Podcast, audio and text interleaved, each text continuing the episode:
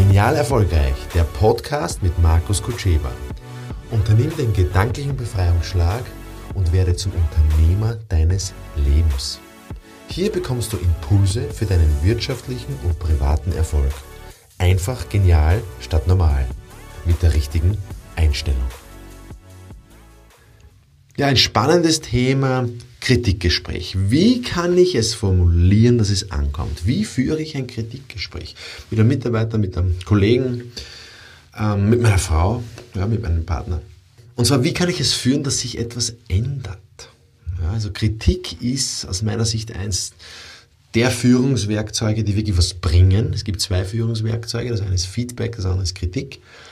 Ähm, und Sinn und Zweck von Kritik ist ja, dass sich was ändert. Ja? Sinn und Zweck von Feedback ist, dass sich wer verbessert, aber Sinn und Zweck von Kritik ist, dass sich was ändert.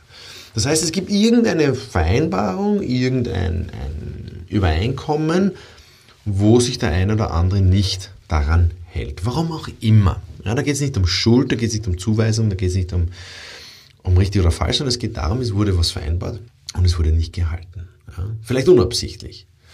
So, wie führt man jetzt dieses Kritikgespräch? Als allererstes sind drei Punkte, die ganz simpel sind und in der Praxis nicht so simpel umzusetzen, weil wir es anders gelernt haben. Ja? Also ganz klare Anleitung. Erstens, die Situation klipp und klar auf den Tisch legen. Ja? Und zwar, ich meine das wirklich im Sinne des Wortes auf den Tisch legen. Ich muss auf was verweisen können. Ich muss sagen, da steht das und das. Du hast gesagt, das war die Vereinbarung. In dem E-Mail steht das drin. Also wirklich auf den Tisch legen oder aufs Handy verweisen oder auf den Computer verweisen oder ausdrucken und dann fragen, stimmt das so? Erster Punkt. Warum fragen, stimmt das so? Naja, weil es könnte sein, dass es da ein Missverständnis gibt. Es könnte sein, dass der sagt, na, das stimmt nicht, das haben wir nicht vereinbart. Na, das habe ich vergessen, das habe ich nicht gelesen, nicht bekommen, wie auch immer. Also erster Punkt. Stimmt das so? Stimmt das, was ich da so habe? Und das müssen Fakten sein. Ja. Zweitens, willst du das ändern? Ja, ich brauche keine Analyse, warum was nicht funktioniert hat. Ich brauche keine Erklärungen, Rechtfertigungen, Verteidigungshandlungen, Ausreden, sonst irgendwas. Ich will nur wissen, willst du das ändern? Und dann sagt er ja oder nein. Wenn er ja sagt, dann kann ich sagen, okay, wie?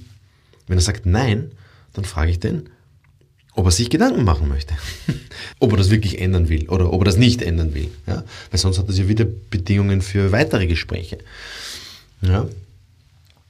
Und die dritte Geschichte ist, welche Maßnahmen vereinbaren wir jetzt? Also erstens, ist das so? Die Situation klar von klipp und klar auf den Tisch legen. Ist das so? Zweite Geschichte.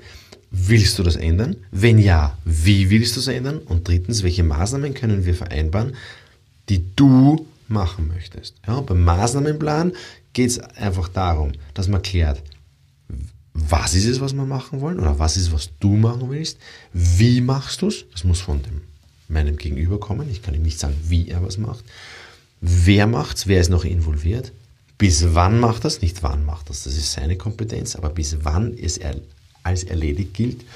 Und die fünfte Frage ist dann, im Maßnahmenplan, wer kontrolliert es. Nicht im Sinne der Kontrolle, ob du es gemacht hast, sondern im Sinne der Erfolgskontrolle, dass wir es feiern können, dass es erledigt ist. Das ist doch toll, wenn wir wieder ein Resultat für uns fair buchen können. Ja?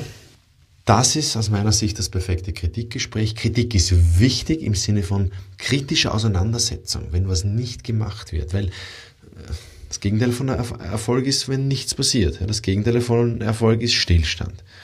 Und es ist erlaubt, dass Mitarbeiter Erfolgskontrolle genießen dürfen.